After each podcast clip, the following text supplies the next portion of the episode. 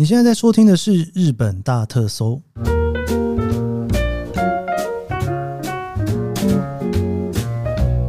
欢迎收听日本大特搜，我是 Keith 研究生。今天是二零二三年令和五年的六月七号，星期三。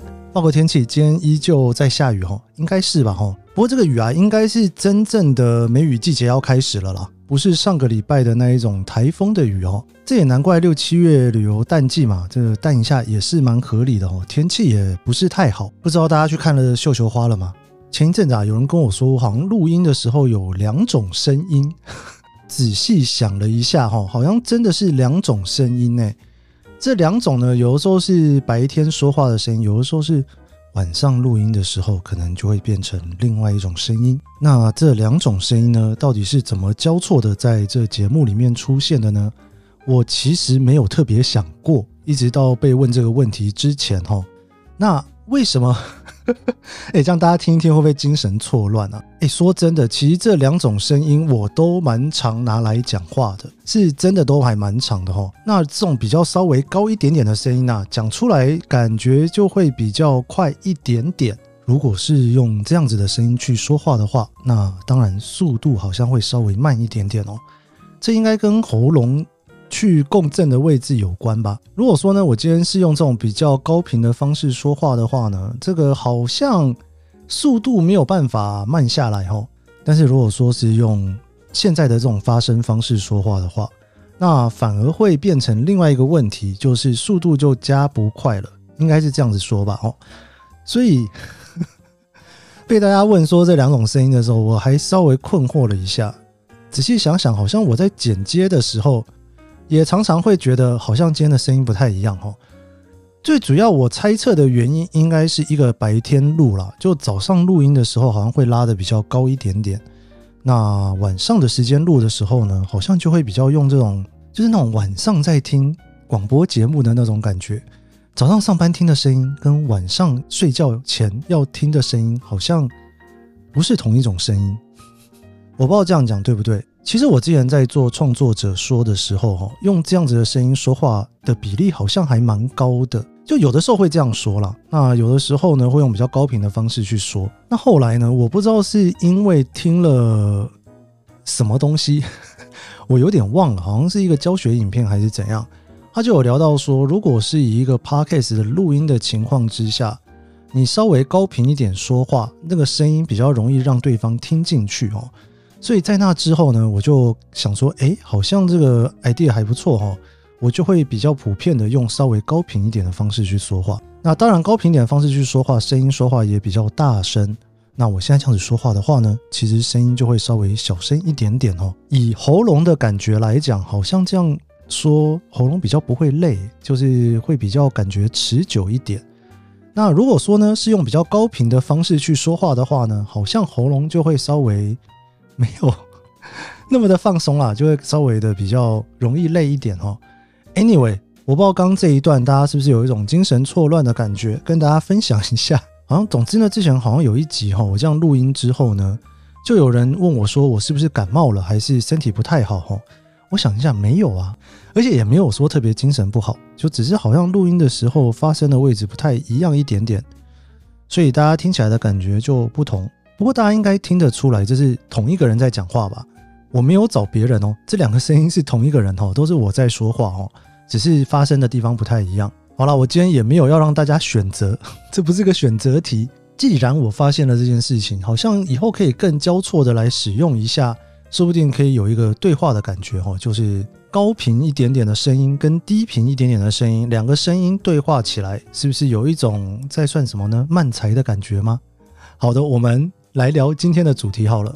昨天跟前天呢、我们都聊了食物哈。那大家都知道呢，会聊食物这个题目啊，也不是没来由的哈。我相信很多人来日本啊，都会去找一些日式的食物来吃哈。那昨天我们最后也聊到了说，你一个人吃饭跟一群人吃饭，其实在日本是一个不太一样的用餐环境。举个例子来说，应该很多人都发现到说，诶，如果你今天去吉野家吃饭，你会发现大部分都是一个人在吃哈。这种所谓一个人吃饭啊，其实没有那么的不寻常啦哈。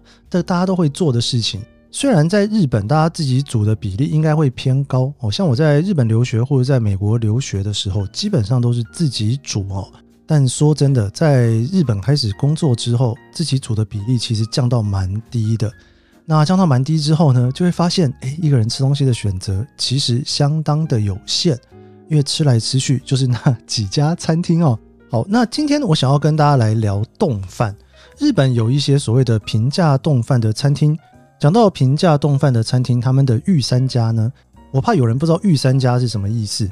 日本还蛮好玩的，很多东西都会挑出前三名或者是三大哦。那这个三大里面的一二三呐，通常就会讲御三家哦。比方说，呃，三大夜景哦，三大夜景没有御三家啦，因为三大夜景就是三个地方嘛。东京的御三家的饭店哦，比较以前的饭店，帝国大仓、新大谷嘛，哦，这三家大家就会说它是御三家的饭店。你如果有玩宝可梦，你也会知道宝可梦的御三家哈。那所谓的牛洞店呢，其实也是有御三家的哈，就吉野家、松屋跟 Sukiya。我相信这三家店啊，应该还蛮多人来日本玩的时候哦，都会去用到它。因为毕竟呢，你不太可能每一餐都吃大餐，这吃起来也是蛮累的哦。所以说呢，可能比方说晚餐吃比较好，诶，中午就简单吃一下。毕竟如果在赶行程的情况之下。你可以很快的解决一餐，其实你就有更多的时间可以去观光哦。这其实我自己也是这样啊。如果那一天比较忙的情况之下呢，肚子饿了哈，看到旁边有松屋，我可能就走进去，就赶快把它吃完了哈。那这御三家的牛洞，我相信大家应该都不太陌生哈。那除了这个御三家之外呢，还有蛮多店家的。那这些店家呢，大家可能熟悉度没有那么的高哈。我今天就想跟大家来聊一下这个常吃的平价冻饭哦，或者是牛丼店。除了这御三家之外呢，还有几家我自己还蛮喜欢的，应该算一算这样子。今天可能会跟大家介绍六家吧，哦，三家御三家简单聊一下，然后再来聊三家大家可能不太认识的平价冻饭店。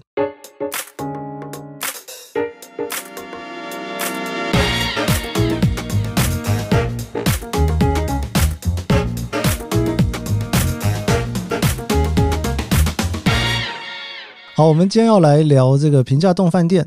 不知道为什么，我今天的心情好像不太适合低沉的讲话的那种磁性的声音，比较适合稍微高亢一点点，回复到这个比较为中高频的声音来跟大家聊这一集吧。哦，这个御三家啊，这个松屋、吉野家、ski 呀我相信大家都不陌生了。尤其这三家店呢，在台湾现在其实都有分店，所以不用来日本你也吃得到哦。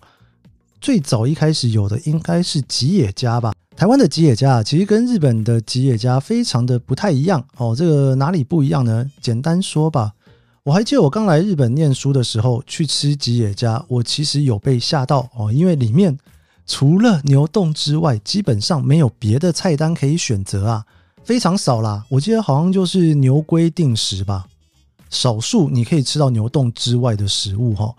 但是呢，在那个时候的台湾的吉野家其实已经相当的丰富，我觉得这应该跟台湾有很多人不吃牛肉有关哦。那他既然要来打台湾的市场，只有牛肉的话，不能吃的人就会比较多。再加上啊，在日本的吉野家的设计很多都是一个人去吃的，尤其在午餐这种比较人多的时候，你如果进去两三个人，跟他说你两三个人要坐在一起。可能店家还会很困扰哦，就想说啊，这个 这个人是要干嘛哦？这个不能分开坐吗？不过就吃了十分钟的饭，还要坐在一起聊天吗？那中午的时间特别明显哦，里面人都吃很快哦，十分钟啪啪啪就吃完了，然后吃完之后就离开了，也不太会有人在里面花太多的时间。但是啊，在台湾一开始吉野家大家对他的印象就是另外一种印象哦。因为台湾的吉野家呢，一开始就有点像是可以一群人一起去吃的，我觉得那种感觉有点像是三商巧福 哦，就是你在里面，你当然也可以一个人去吃，但是呢，它不会有那种吧台的位置哦，那通常都会是一张桌子，你可以两个人吃、三个人吃、四个人吃。还有一个我觉得台湾比较大的差异就是呢。就我刚刚说的哦，台湾除了牛洞之外，它还有其他的产品嘛？哈，我讲的是以前哦，哦，现在当然东西很多了哈。不过吉野家比较特别的地方是啊，一开始我觉得它在台湾进入市场的时候，是一个比较以中高价的产品在卖的。比方说，以日本来讲，哦，一盘吉野家的牛洞呢，可能几乎已经是外食的平价餐厅里面数一数二便宜的。我不敢说没有比它便宜的啦，但是基本上四百块钱左右上下，已经算是相当平价的价格哈。但是当时在台湾的吉野家，我觉得是稍微偏贵一点点的哈。毕竟台湾其实，如果你要聊二十年前，你要吃一个便当五十块，应该绰绰有余了吧？但是吉野家大概往往都会破百块，所以跟后来 Skiya 松屋的感觉比起来，哈，台湾的吉野家还蛮贵的的这一个印象，在我身上是还蛮升值的哦，因为最一开始就是这样子的印象了哈。那当然，后来在 Skiya 进台湾市场的时候，那个那个九十块八十块，大概台湾便当也是那个价钱了，你就不会特别觉得说，哎，Skiya 很贵哈。但是吉野家以前的确了哈。在当时不会是一个便当的替代品。那日本的吉野家呢，其实经历过一个非常大的转换期哦。那这个转换期呢，就是美牛的时候哦，就有一阵子呢，就是不能进口美牛，不能进口美牛之后啊，这个专门卖牛洞的吉野家，他就没办法了哦，就只好去卖猪洞哦，也开始发明了各式各样的丼饭，麻婆豆腐饭什么的，都是从那个时候出现的。我现在有时候都会在想说，如果没有当初的美牛事件，会不会到现在吉野家都还是只卖牛洞呢？其实还蛮有机会的，对不对？也不是不可能哦，但是总是会有改变的啦。你一直都吃牛丼，到后来你也是会腻嘛齁。好，哎，不知不觉吉野家就讲那么久。我刚本来只是说要简单提御三家的齁，简单来聊一下另外两家了哈。那松屋呢，算是这三家里面啊比较有在标榜饭很好吃这件事情哦。在日本的松屋其实是有在卖米的。哦，当然不是随时都在卖，他有的时候就会忽然就会说：“哎，我们现在要来卖松屋的米哦。”我还去抢购过一次，我觉得还蛮特别的耶。怎么会大家想要去买松屋的米呢？但对于松屋的那种米饭很好吃的那种印象，其实我是觉得还蛮深刻的啦。那另外还有 Skiya 哈，那松屋跟 Skiya 这两家呢，我自己其实用的比吉野家多一点点哦，因为我总觉得他们的东西丰富很多，现在他们都会出新产品了。那 Skiya 冬天还会出火锅，Skiya 的麻辣火锅啊，大概是我在日本如果想要吃麻辣火锅最好找的地方了吧？如果说这三家要我去挑选来比较的话，我哇，好难选啊！我应该会选择 Skiya 的牛丼，诶，这个可能是个人的偏好哦。我自己觉得 Skiya 的牛丼的味道比较偏向台湾人的口味，那个酱油放上去的那个量，我觉得稍微刚好一点点。吉野家就是偏少，然后再加上呢，吉野家是我自己觉得三家里面白饭比较相对没有那么好吃的了哦。好，总之呢，这三家店，如果你想要吃牛丼的话，哈，都可以去试试看。我相信蛮多人都试过了哈。我另外还想来聊一下两家店啊，一家呢，其实最近还蛮红的哈，大家都常常在讨论。这家店叫做拿卡屋哦，这个拿卡屋啊，我觉得好像台湾人来会比较不熟悉，最主要的原因应该是因为它没有汉字吧，哈。它就只有一个“屋”是汉字，那这个“屋”应该是卯了哈。这个辰巳午未，哎，子丑寅卯的卯，拿卡屋，它其实是一开始创业的人名字里面有一个拿卡在里面。那这个“屋”呢，其实是乌冬哈，所以拿卡屋到现在其实都有在卖乌冬哦，就是乌龙面。那乌龙面算是它的招牌商品了。不过现在大家对于拿卡屋的印象，招牌商品应该是亲子丼。我自己非常喜欢吃拿卡屋的亲子丼。这个其实也是我那时候来的时候，我一个算是美食家的朋友推荐给我的。他就说：“诶，如果你要吃平价冻饭的话，我那时候问他说哪一家最好吃，他就说拿卡屋吧。”哈，我那时候还想说：“诶，你怎么回答的这么快啊？”因为我觉得他平常应该是不太吃这种平价冻饭的人，因为他平常在家都会煮饭嘛，而且是那种很会料理的那一种。他就说，如果在外面，基本上御三家他比较少吃，但是拿卡屋的亲子洞是他会去吃的哈。我以前最常吃亲子洞啊，就是去吃鸡三盒。鸡三盒的亲子洞，我觉得真的是蛮好吃的啦。拿卡屋要跟鸡三盒去比哪一个好吃，我应该还是会选鸡三盒一票哈。但是鸡三盒基本上呢是拿卡屋的两倍价钱，所以不能比哦，这个比起来不太公平了哈。以评价来讲的话，我觉得拿卡屋是相当不错的。鸡也很嫩，然后那个蛋液的那种感觉，我觉得也是非常好哦。但是真的，你整个比起来，你如果鸡三和跟拿卡屋两个放在旁边，我还是会选鸡三和的状态。最大的原因是因为呢，拿卡屋它毕竟是一个非常多家的连锁店，哦，鸡三和可能比它少非常非常多了。所以它为了要去控管这一个品管的关系，它端出来的那一个亲子冻的蛋液啊，通常都会偏熟一点点哈。那偏熟一点点就会破坏口感，所以通常呢，我都会去点哦，上面再加一颗蛋黄，加一颗蛋黄啊，你再把它拌下去啊，哇，那个口感就出来了，我 就觉得说，哎，这感觉很不错哈。原本那个有点太熟的感觉呢，又变得滑滑的哦，还蛮好吃的。我也不敢说非常推荐，但是呢，如果是以这几个平价冻饭来说哦，除了御三家之外，我通常会选拿卡乌，甚至它应该会是我第一个走进去的。如果它没有，那没办法，因为它。相对于御三家来讲，还是店面少一些。拿卡乌还有两个东西我很喜欢啊，一个是它的那个炸鸡哦，那个炸鸡呢，其实有一种香味，应该是姜的香味吧。我通常会点一个到两个在旁边配着吃哦。那它也有冻饭，它也可以是那种炸鸡冻饭直接吃。最后你还有甜点布丁可以吃，哇，真的是丰富到不行啊。总之，我若有一餐想要简单解决的情况之下哦，而且不想吃 Seven Eleven，我不想吃便利商店。首选应该就是拿卡乌了哈，对我来讲。然后呢，还有两家我其实也蛮常吃的。那这两家呢，一家呢是叫做传说的 star 洞。那这个 star 洞是什么呢？它其实是那种大蒜啊、酱油跟那个猪肉哈，那个把它拌在一起炒之后的一碗盖饭。然后这个盖饭啊，我觉得也是好吃到不行哎。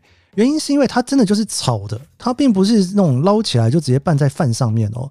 所以那个吃起来的那种香味啊，锅气的味道，其实是吃得出来的。当然，虽然它的价格会贵一点点哦，但是我觉得这味道实在是太好了哈！现炒的，然后等于有点把那种猪丼哈、猪肉丼里面的那个猪肉拿去炒了一番之后啊，再把它盖上去。